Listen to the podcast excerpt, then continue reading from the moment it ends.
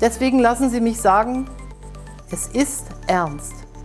Nehmen Sie es auch ernst. Seit der deutschen Einheit, nein, seit dem Zweiten Weltkrieg gab es keine Herausforderung an unser Land mehr, bei der es so sehr auf unser gemeinsames, solidarisches Handeln ankommt. Das war die Ansprache unserer Bundeskanzlerin letzte Woche. Und äh, damit begrüße ich euch alle zu einer neuen Ausgabe des Stadtgeflüsters. Mein Name ist Timon Radeke. Und äh, wir machen jetzt in Zeiten von Social Distancing auch eine entsprechende ähm, Ausgabe des Stadtgeflüsters. Ab jetzt spreche ich jede Woche mit verschiedenen Personen über die Auswirkungen der Corona-Krise vor Ort. Und wie ernst die Lage wirklich ist, das haben wir gesehen, nachdem letzte Woche noch viele Leute bei dem wunderschönen Frühlingswetter draußen spazieren waren, sich teilweise in Parks getroffen haben und Leute gegrillt haben, hat die Bundeskanzlerin letzte Woche diese Ansprache gehalten. Ja, und wie ernst es jetzt ist, das sieht man. Frau Merkel ist gestern in Quarantäne gesetzt worden, nachdem sie Kontakt mit einem positiven Arzt hatte. Wir wissen, Friedrich Merz ist positiv und wir wissen auch, Alexander Graf Lambsdorff von der FDP ist ebenfalls positiv. Und es ist die Rede von der größten Herausforderung seit 1945. Was macht das eigentlich mit unserer Gesellschaft? Was macht das mit unserem ähm, gemeinsamen Zusammenleben ähm, eigentlich auch aus? Und wie wirkt sich das eigentlich auch aus? Und darüber werden wir sprechen in den nächsten 30 Minuten mit verschiedenen Gästen, die ich äh, gleich anrufen werde, mit denen wir telefonieren werden und die ich fragen werde, wie ihre persönliche Perspektive eigentlich ist und ähm, was diese irre Zeit Corona mit ihnen eigentlich momentan macht. Wir haben momentan in Herne aktuelle Entwicklungen zu Covid-19. Es ist so, dass wir ähm, momentan Stand Sonntag, 22.03. um 14 Uhr 23 Fälle in Herne hatten. Und die Fälle von heute, Montag, dem 23.03., die, die stehen noch aus, da warten wir jetzt drauf. Wenn wir das Ganze vergleichen mit den Zahlen, die das Robert Koch Institut tagtäglich in einer Pressekonferenz veröffentlicht, dann haben wir 14 Infizierte auf 100.000 Einwohner momentan. Und damit steht Herne eigentlich noch, muss man dazu sagen, ganz gut da. Wir haben damit unterdurchschnittlich, der Durchschnitt liegt morgen, momentan bei 27 Infizierten auf 100.000 Einwohnern. Und da sind wir mit unseren momentan noch, man muss das sagen, in der dynamischen Lage verändert sich das ja wirklich stündlich, noch 14 Infizierten, sind wir eigentlich noch ganz gut dabei. Welche Maßnahmen hat unsere Stadt, die Verwaltung und der Krisenstab eigentlich bisher getroffen? Es gibt keine Ausgangssperre für Herne, aber es gibt starke Kontaktbeschränkungen für Herne. Schon äh, letzte Woche wurden alle Restaurants geschlossen, außer Restaurants, die Abhol- und Lieferdienste anbieten. Alle Friseurbetriebe wurden geschlossen. Medizinisch notwendige Leistungen dürfen weiterhin allerdings erbracht werden. Uns ist der Weg zur Arbeit gestattet, genauso wie uns Einkäufe gestattet sind, aber überall gilt die Regel des Social, des Social Distancings, das heißt also eine Abstandsregel von 1,50 Meter. Und seit den Maßnahmen, die gestern durch die Bundesregierung verkündet wurde, ist jetzt der Ausgang mit einer weiteren Person oder einer im Haushalt lebenden Person gestattet. Jetzt gibt es Informationen aus dem Rathaus, das heißt also, es wird eine Besprechung der Umsetzung zwischen den Oberbürgermeistern und den Landräten geben. Das Ganze war für heute Vormittag geplant, da warten wir jetzt auf, das Ergebnis. Und dann wird der Krisenstab tagen. Und äh, was dieser Krisenstab eigentlich macht, das bespreche ich mit dem Chef des Stabes. Und äh, den habe ich mal angerufen. Ähm, das ist nämlich Dr. Frank Bobula, der Dezernent. Einen wunderschönen guten Tag, lieber Frank. Ich grüße dich. Grüß dich, Timon. Frank, wir haben uns äh, ein paar Tage nicht gesprochen, ansonsten telefonieren wir fast täglich. Ich frage dich trotzdem heute einmal, wie geht's dir? Ja, wenn du dann mit meinem persönlichen Gesundheitszustand meinst, muss ich sagen, zum Glück gut. Wenn du natürlich die Frage damit meinst, wie ich mich so fühle in der jetzigen Zeit, da muss ich schon sagen, ein bisschen Besorgnis ist natürlich wie bei vielen anderen auch bei mir da, mhm. weil wir uns ja im Moment ja, gegen einen äh, unsichtbaren, gefährlichen Gegner wappnen, den wir so genau ja noch nicht kennen. Und ja. ähm, naja, es ist natürlich schon so, dass wir im Moment auch hier vor Ort Maßnahmen ergreifen, ergreifen müssen, aber sie auch für notwendig halten, die schon sehr, sehr weit in die Freiheiten eingreifen, die die Menschen unserer Stadt betreffen und äh, denen eigentlich zustehen.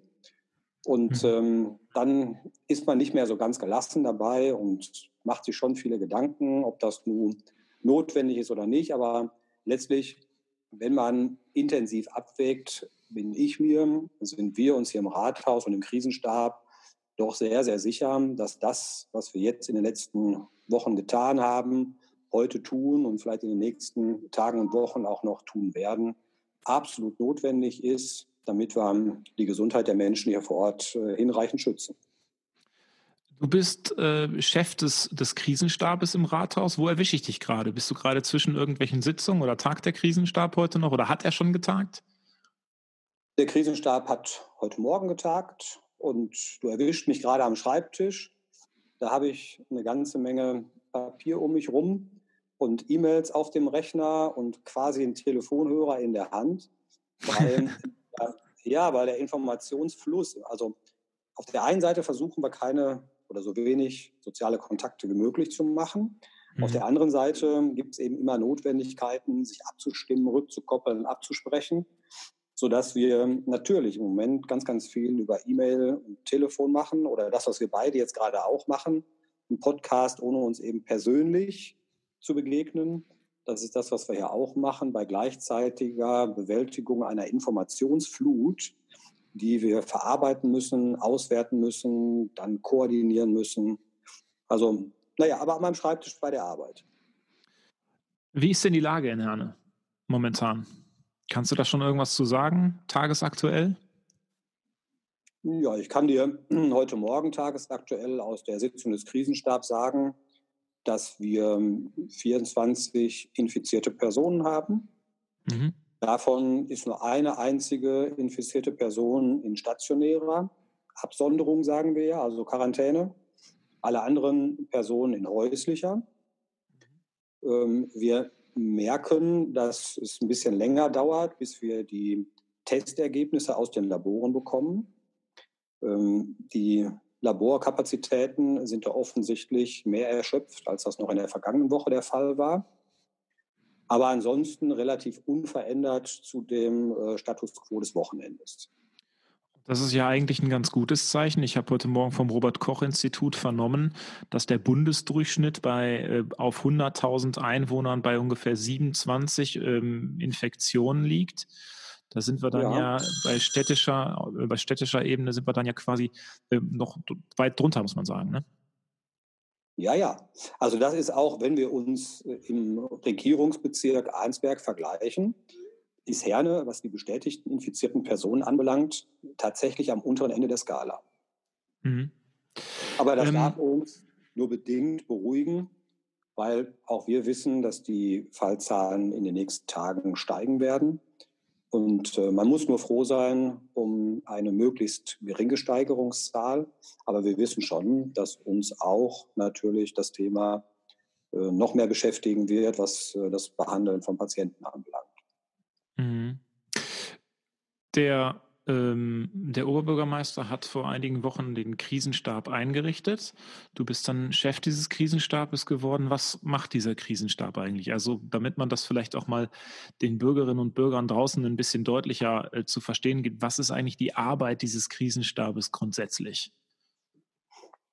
Ja, vielleicht fange ich noch mal am Anfang an. Also, ähm, der Oberbürgermeister musste diesen Krisenstab gar nicht einrichten sondern wir sind als Verwaltung sowieso entsprechend der gesetzlichen Bestimmungen, die wir haben, verpflichtet, äh, Vorkehrungen für einen solchen Krisenstab zu treffen. Und da gibt es auch entsprechende Regelungen und auch wir, Beschreibungen des Verfahrens der Mitglieder. Die sind schon einige Jahre also in Kraft. Mhm. Ähm, was, was dann passiert im Fall der Fälle, und so auch in diesem Fall, ist die Alarmierung des Krisenstabs. Der wird und quasi eingerufen und, und, und aktiviert. Der wird aktiviert, ganz genau. Und wir haben anfangs, als wir noch keine bestätigten Infektionen in Herne hatten, da haben wir begonnen, und das war Ende Februar, also war vier Wochen her, da haben wir begonnen mit dem Verwaltungsstab, der diesen strengen oder sehr formalen Regelungen des Krisenstabs noch nicht entsprochen hat, weil wir noch keine infizierte Person hatten. Mhm. Mit der ersten Infektion, das war dann ungefähr zwei Wochen später, also heute so circa zwei Wochen zurück, ähm, haben wir dann gesagt, jetzt wird es auch für uns der richtige Zeitpunkt gekommen, dass wir den Krisenstab alarmieren.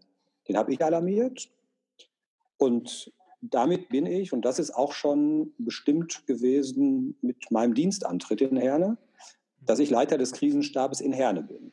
Also Wegen des Zuschnitts des Dezernats quasi.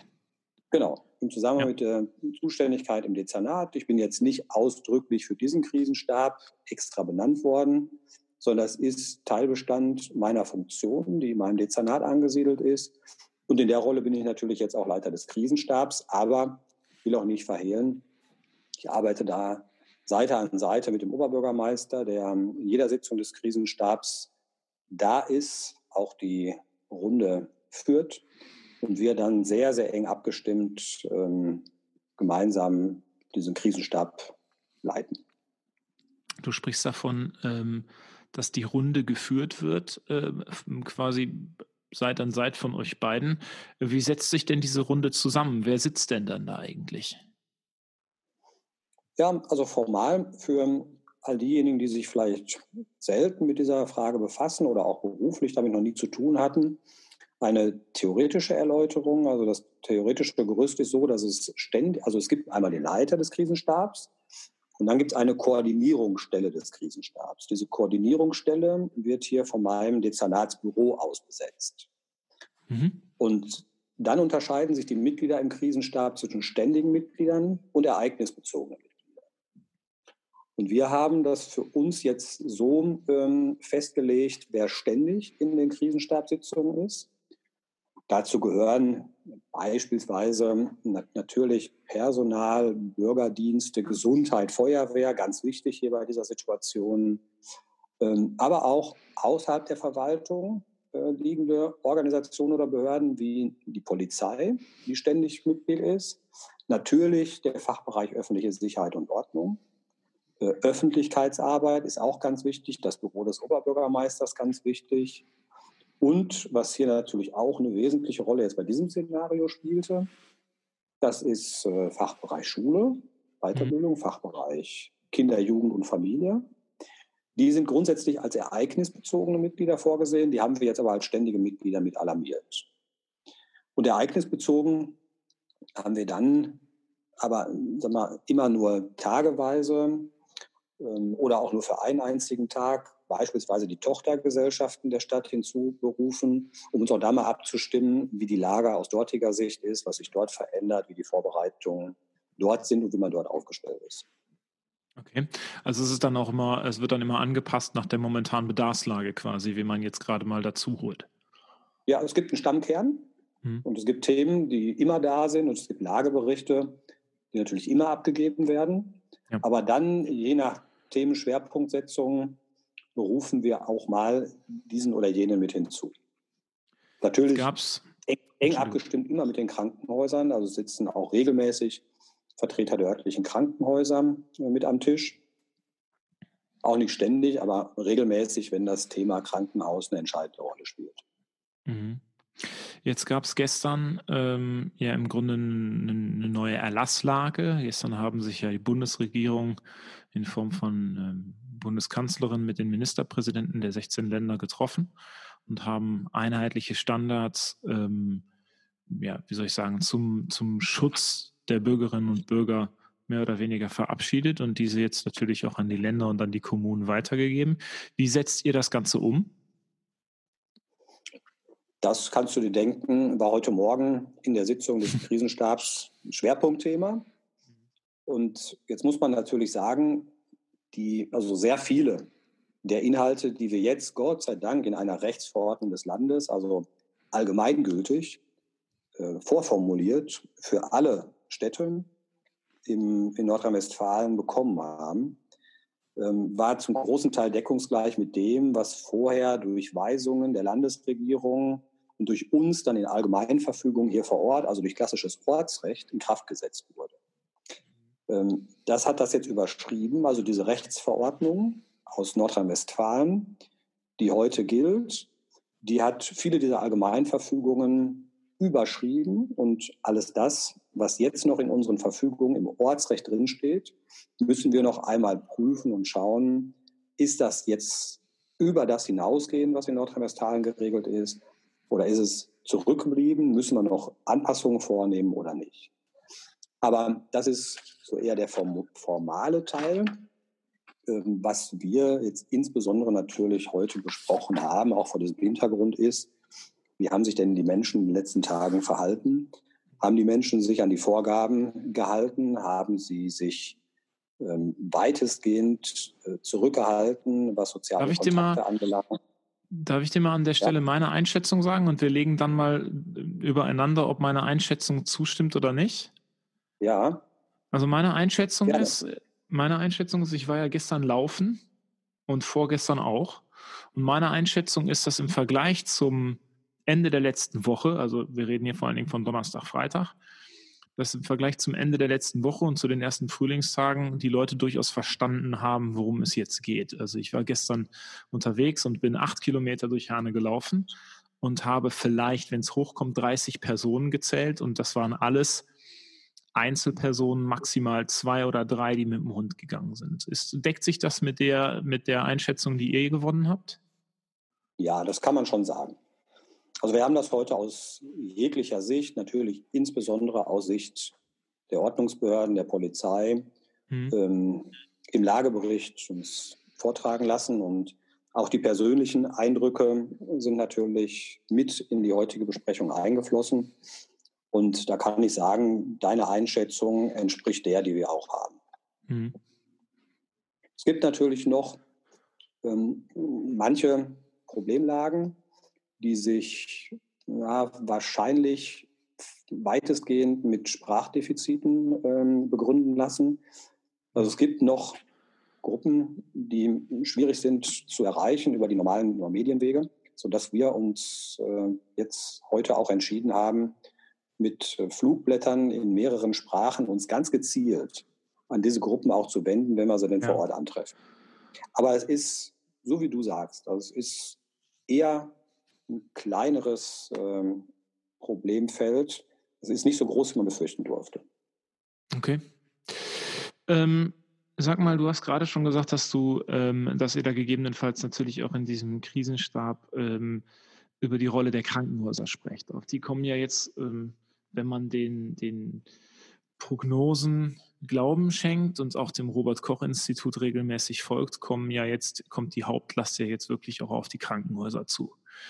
Ähm, welche Einschätzung habt ihr da gewinnen können? Welche Rolle spielen unsere Krankenhäuser, die wir ja nun mal in Herne Gott sei Dank ähm, doch so ausgeprägt haben und sind die der Meinung des Krisenstabes nach äh, vorbereitet auf das, was da kommen kann?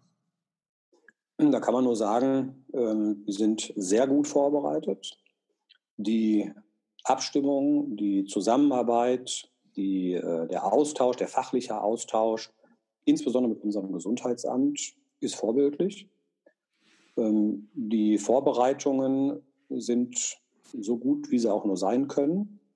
Und insofern kann man wirklich sagen, ist äh, das Gesundheitswesen, der Gesundheitsstandort in Herne, was die Krankenhäuser anbelangt, definitiv wirklich gut für die Situation vorbereitet. Das ist sehr beruhigend.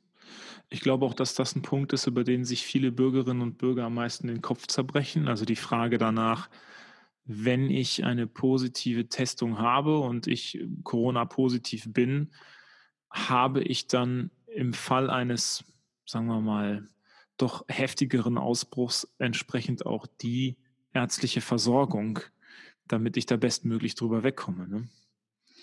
Ähm, ja, natürlich. Das ist ja, das ist ja genau, also das ist ja genau der Ansatz, den im Moment alle in Deutschland als äh, Ziel versuchen zu verfolgen, das ist die Verzögerung der Infektionen, also die Verzögerung ja, genau. der Infektionskette, um eben die Kapazitäten in den Krankenhäusern zu schonen, damit sie ausreichend sind, um die Patienten, die man erwarten kann oder muss, dann auch hinreichend bedienen zu können. Ne? Mhm.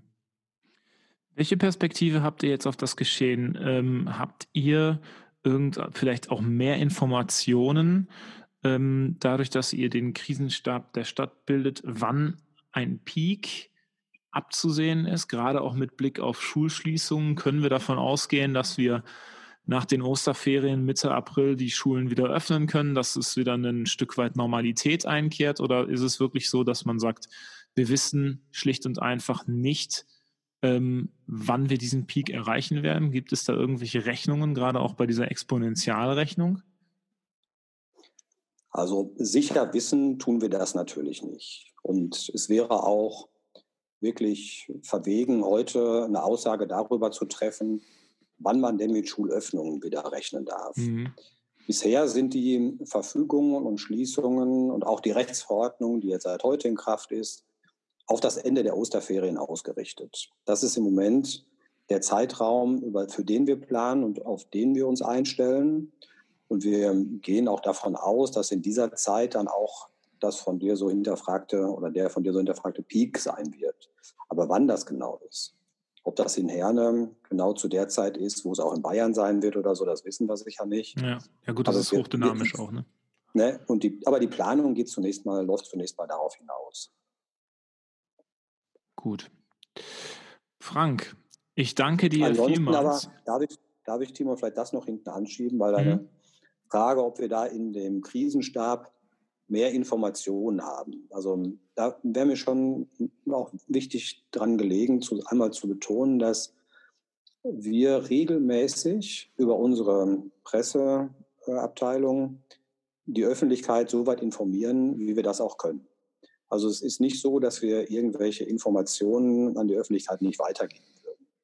Du kannst, mhm. so wie jeder andere Herner, jede andere Hernerin auch, den aktuellen Stand der Dinge quasi täglich in der Presse hin, äh, nachlesen. Wir haben unser Infotelefon ja. für die Bürger geschaltet, ja, sieben Tage in der Woche, wo alle Fragen, die sie stellen, auch beantwortet werden.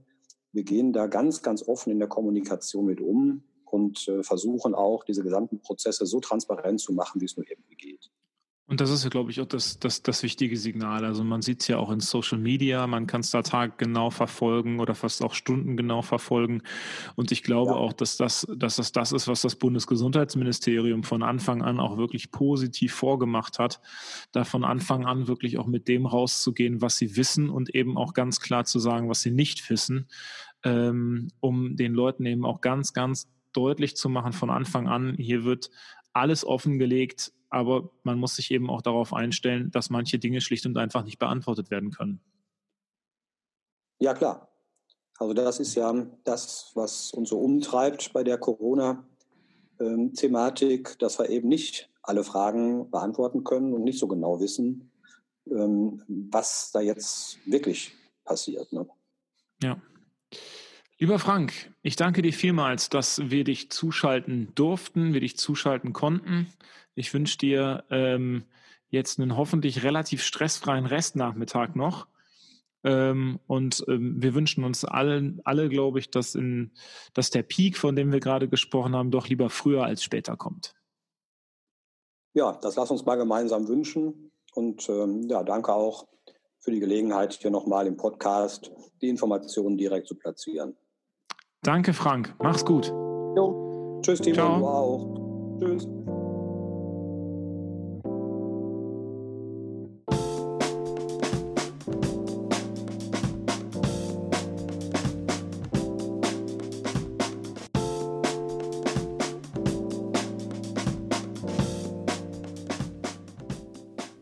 Die Krise verändert alles. Das haben wir in den letzten Wochen mehr als einmal gehört und wir lesen es inzwischen auch in immer mehr Essays, ob ähm, heute in einem Beitrag des Generalsekretärs der CDU Paul Ziemiak im Spiegel oder eben auch auf verschiedenen Plattformen im Internet. Ähm, wir sprechen darüber, wie wird die Gesellschaft eigentlich sein, wenn diese Krise vorbei ist. Tatsache, ist, wir bewegen uns momentan auf den Peak dieser Krise zu. Auch das Robert Koch Institut spricht immer noch davon, dass wir am Beginn einer Pandemie stehen, auch hier in Deutschland. Und wir sehen allerdings schon die ersten krassen Auswirkungen, vor allen Dingen auch auf der wirtschaftlichen Ebene. Das heißt also, Unternehmen, ähm, Gewerbe wird in Deutschland in den nächsten Monaten ähm, einen schwierigen Stand haben. Wir erleben, dass Flughäfen fast vollkommen ihren Betrieb einstellen. Wir erleben, dass viele Unternehmen komplett ihren Betrieb einstellen, aber niemanden trifft es wohl so hart wie die Gastronomie bzw. auch Dienstleistungsbranche. So ist es eben auch bei uns in unserer Stadt. Wir ähm, haben viel Gastronomie in Herne, wir haben viele Dienstleister in Herne, die jetzt mit den neuen Regelungen ihren Betrieb quasi einstellen müssen und von jetzt auf gleich nicht nur ohne Einkommen dastehen, sondern eben auch in der Situation sind, weiter ihre Mitarbeiter äh, mehr oder weniger bezahlen zu müssen. Ähm, eines der größeren Unternehmen in Herne, die gerade im Gastronomie- und Dienstleistungsbereich unterwegs sind, ist das äh, Parkhotel und die angegliederten Gastronomiebetriebe, das Stübchen und die gute Stube. Und ich bin jetzt verbunden mit Jan Hendrik van Dillen, dem Geschäftsführer. Und ähm, mit Hendrik van Dillen habe ich über die krassen Einschnitte der Corona-Krise in diesen Tagen vor allen Dingen auf das Gastronomie- und Dienstleistungsgeschäft gesprochen. Hallo Hendrik, ich grüße dich. Hallo Timon. Wie geht's dir? Wie ist die Situation bei euch? Ja, also gesundheitlich und persönlich äh, geht es mir soweit gut. Das ist ja das Wichtigste in diesen Tagen, ähm, wie es dem Unternehmen geht, ähm, wie, dem, wie an jedem in der gesamten Branche, würde ich sagen, äh, hochdramatisch und natürlich auch existenziell bedroht. Du sagst existenziell bedroht. Ähm, jetzt bist du im Hotelgewerbe, im, im Dienstleistungssektor, also eben auch im, äh, in der Gastronomie. Ähm, wie hatten sich die letzten zwei Wochen bei dir dargestellt? Ja, die letzten zwei oder auch zweieinhalb Wochen waren sehr spannend, weil wir ja die Krise irgendwo hat sich am äh, Horizont äh, abgezeichnet. Wir haben angefangen, ähm, Pläne dagegen zu schmieden und eigentlich ist tatsächlich die Situation so gewesen, dass wir jeden Tag äh, im Kreise der Abteilungsleiter zusammengesessen sind und äh, uns Maßnahmen überlegt haben, welche dann zwei, drei Stunden später oder am Folgetag schon wieder ähm, von völlig neuen ähm, Gegebenheiten überrannt worden sind, sodass man eigentlich den Plan, den man am Vortag hatte, am nächsten Tag schon wieder vergessen konnte und die Situation wurde eigentlich von Tag zu Tag äh, dramatischer. Mhm. Jetzt habt ihr ähm, ich weiß es jetzt gar nicht. Habt ihr euer, euer, euer Hotelgewerbe, also den, ist das Hotel jetzt geschlossen oder ist das Hotel noch geöffnet? Nein, also wir haben ja seit äh, heute einen gültigen Erlass, dass äh, die mhm. Restaurants äh, gar nicht mehr geöffnet sein dürfen. Vorher mhm. hieß es ja von 6 bis 15 Uhr ähm, durften die äh, Restaurants noch geöffnet sein was in unserem Fall eigentlich einer Totalschließung gleichkommt, weil wir nie Mittagsgeschäft hatten, außer wir hatten mal eine Tagung im Hotel, die aber seit zwei Wochen auch nicht mehr da sind. Ja. Das heißt, für uns ist eigentlich das Restaurant schon außer 14 Tagen ähm, definitiv mehr oder weniger zugewiesen, auch wenn wir noch geöffnet hatten. Wir hatten jetzt die ganze Woche äh, zwei Gäste im Haus. Das kommt eigentlich einer, einer Totalschließung relativ gleich. Das Hotel ist natürlich noch äh, geöffnet allerdings ausschließlich für nicht touristische Zwecke. Das heißt, wir haben zum Beispiel Gäste bei uns wohnen, denen ähm, ihr, ihr Heim Anfang Januar durch einen Brand zerstört wurde. Ich wüsste auch gar nicht, wo die hin, wo die schlafen sollten, wenn wir jetzt das Hotel mhm. schließen müssten. Wir haben Gäste im Haus wohnen, die äh, aus der Schweiz sind und ihre, ihren ähm, schwerstkranken Verwandten ähm, die Stange halten hier, der im Krankenhaus liegt und, und eigentlich auf das Ableben eventuell warten. Das heißt, wir haben ausschließlich Gäste im Moment im Haus, die auch gar nicht wüssten, wo sie sonst hin sollten. Und äh, die können wir auch irgendwo noch versorgen. Und äh, ansonsten ist aber das Haus sehr ruhig. Wie stellt sich die Lage jetzt für ein Herner Unternehmen dar, das bis vor ein paar Monaten hier als, ja, man kann das schon sagen, mal so das, das, äh, das erste Haus am Platz eben auch immer und äh, im Grunde too big to fail äh, dargestellt wurde. Wie ist die Situation bei euch jetzt? Ja, ich glaube, ähm, too, too, big to fail äh, gibt es in der Branche nicht. Äh, ich glaube, selbst Tim Melzer hat vor ein, zwei Tagen ähm, in einer Talkshow gesagt, dass er persönlich äh, und seine Betriebe maximal drei Monate durchhalten. Und ähm, wenn einer too big to fail ist, dann denkt man, es ist irgendein Fernsehkoch, der berühmt ist. Mhm. Und wenn selbst der innerhalb von drei Monaten ähm, sowohl beruflich als auch privat von Insolvenz bedroht ist, dann kann man sich ungefähr vorstellen, wie es an jedem anderen Betrieb geht. Wir haben innerhalb von drei Tagen äh, Buchungen damals in der vorletzten Woche im Wert von 200.000 Euro verloren im Hotel für die nächsten drei Monate. Ähm, wir haben in der Hotellerie und Gastronomie das Problem, dass wir mit extrem hohen Personalkosten belastet sind. Die gehen teilweise 50 Prozent des Umsatzes gehen alleine für Lohnkosten drauf. Ähm, dazu dann extrem hohe Fixkosten und wir arbeiten mit so ähm, geringen Gewinnmargen, dass eben die im Moment äh, angedachten Instrumente und auf den Weg gebrachten Instrumente der Regierungen äh, allenfalls helfen, eine, eine Insolvenz sozusagen äh, hinauszuzögern. Wir lösen das Problem noch nicht. Kannst du das mal beschreiben? Warum ist das so? Ich dachte, also ähm, ich dachte, solche Geschichten wie Steuerstundungen oder eben jetzt auch die Kurzarbeitregelung ähm, helfen Unternehmen wie euch. Ja, also Kurzarbeiterregelung, nehmen wir mal eins nach dem anderen. Ähm, Kurzarbeiterregelung hilft natürlich, hilft natürlich eben diesem großen angesprochenen Block der Personalkosten entgegenzuwirken. Andererseits muss man jetzt auch mal sehen, ähm, dass der Mitarbeiter dann eben nur noch 60 oder 67 Prozent von seinem eh schon nicht exorbitanten Gehalt äh, zur Verfügung hat. Wenn ich jetzt mal sage, ein Mitarbeiter bekommt, äh, um es einfach zu rechnen, sagen wir mal nur 1000 Euro netto, natürlich, vielleicht bekommt er 1100, aber das Rechenbeispiel wird einfacher und bekommt 500 Euro Trinkgeld noch oben drauf, dann hat er 1500 netto im Monat zur Verfügung. Das Trinkgeld hat er nicht mehr und vor den 1000 hat er jetzt noch 60 Prozent. Das heißt, statt 1500 hat dieser Mitarbeiter 600 Euro im Monat zur Verfügung für Miete, für Auto und für Leben und seine Fixkosten. Das äh, ist also eine sehr ähm, bedrohliche Lage für alle Mitarbeiter in der gesamten Branche. Was würdest du dir wünschen von der Politik bzw. von Entscheidungsträgern? Ähm, was würde dir jetzt wirklich über diese Krise hinweg helfen? Also die Mittel, die angedacht sind, die sind grundsätzlich nicht verkehrt.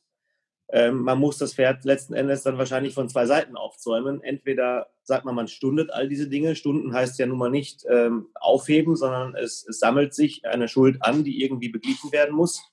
Ja. Ähm, das kann man so machen, indem man dann eventuell auch zinsgünstige Kredite zur Verfügung stellt. Andererseits haben wir auch dann nicht die Gewinnmargen am Ende des Jahres, dass wir sagen, ähm, wir haben ja nicht plötzlich 100 Zimmer mehr im November, die wir jetzt nicht haben. Das heißt, wir können das einmal nicht verkaufte Zimmer nicht irgendwann doppelt verkaufen. Das heißt, die, oder zum doppelten Preis. Das wird nicht funktionieren. Ja. Das heißt, wenn wir eh schon einstellige prozentuelle Gewinnmargen haben, können wir davon keine Kredite zurückzahlen. Das würde funktionieren, wenn man dann sagt, wir würden euch langfristig von der ein oder anderen äh, Steuer befreien oder entlasten. Allseits äh, das Problem ist immer dann diese Mehrwertsteuer-Reduzierung ähm, auf Speisen das wäre ein Instrument, von dem man dann die Kredite zum Beispiel zurückzahlen könnte. Okay. Ja, also wie jetzt versuche ich es mal so ähm, ein bisschen andersrum aufzuzäunen. Wir haben jetzt quasi ähm, das Robert Koch Institut sagt ja im Grunde tagtäglich, wir stehen am Anfang einer, einer Pandemie. Die Möglichkeit, dass sich das über Wochen noch hinzieht, ist durchaus äh, gegeben. Welche Perspektive hat das gerade auf so ein Unternehmen wie deins? Also wir haben quasi alle Pläne durchgespielt. Wir sind seit heute mit ähm, knapp 100 Prozent der festangestellten Mitarbeiter in der Kurzarbeit. Ähm, ich habe auf der einen Seite das Glück, auf der anderen Seite das Pech, wir haben noch ungefähr 15 Lehrlinge im Haus. Das heißt, diese Lehrlinge äh, sichern quasi jetzt gerade die Existenz des Unternehmens und halten das äh, bisschen Geschäft, was noch da ist, am Laufen. Mhm.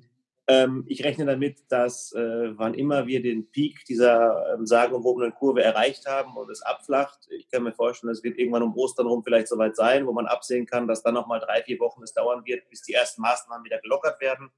Dann werden wir schönstes Wetter haben, dann sind wir mitten in der Biergartensaison. Ich rechne damit, dass wir vielleicht im Laufe des Mais, im Juni, so weit wieder da sein werden, dass der Biergarten geöffnet ist, dass die gastronomische Seite wieder zurückkommt, also Biergarten und Restaurant was aber auch die personalintensivste Seite ist. Und mhm. das Hotel wird natürlich noch ähm, umso weiter länger brauchen, bis dann tatsächlich die Konjunktur allgemein wieder einsetzen wird, bis zum Beispiel Tagungen gebucht werden, bis die Firmen ihre Geschäftsreisende wieder unterwegs haben werden, bis die ersten Messen wieder stattfinden werden.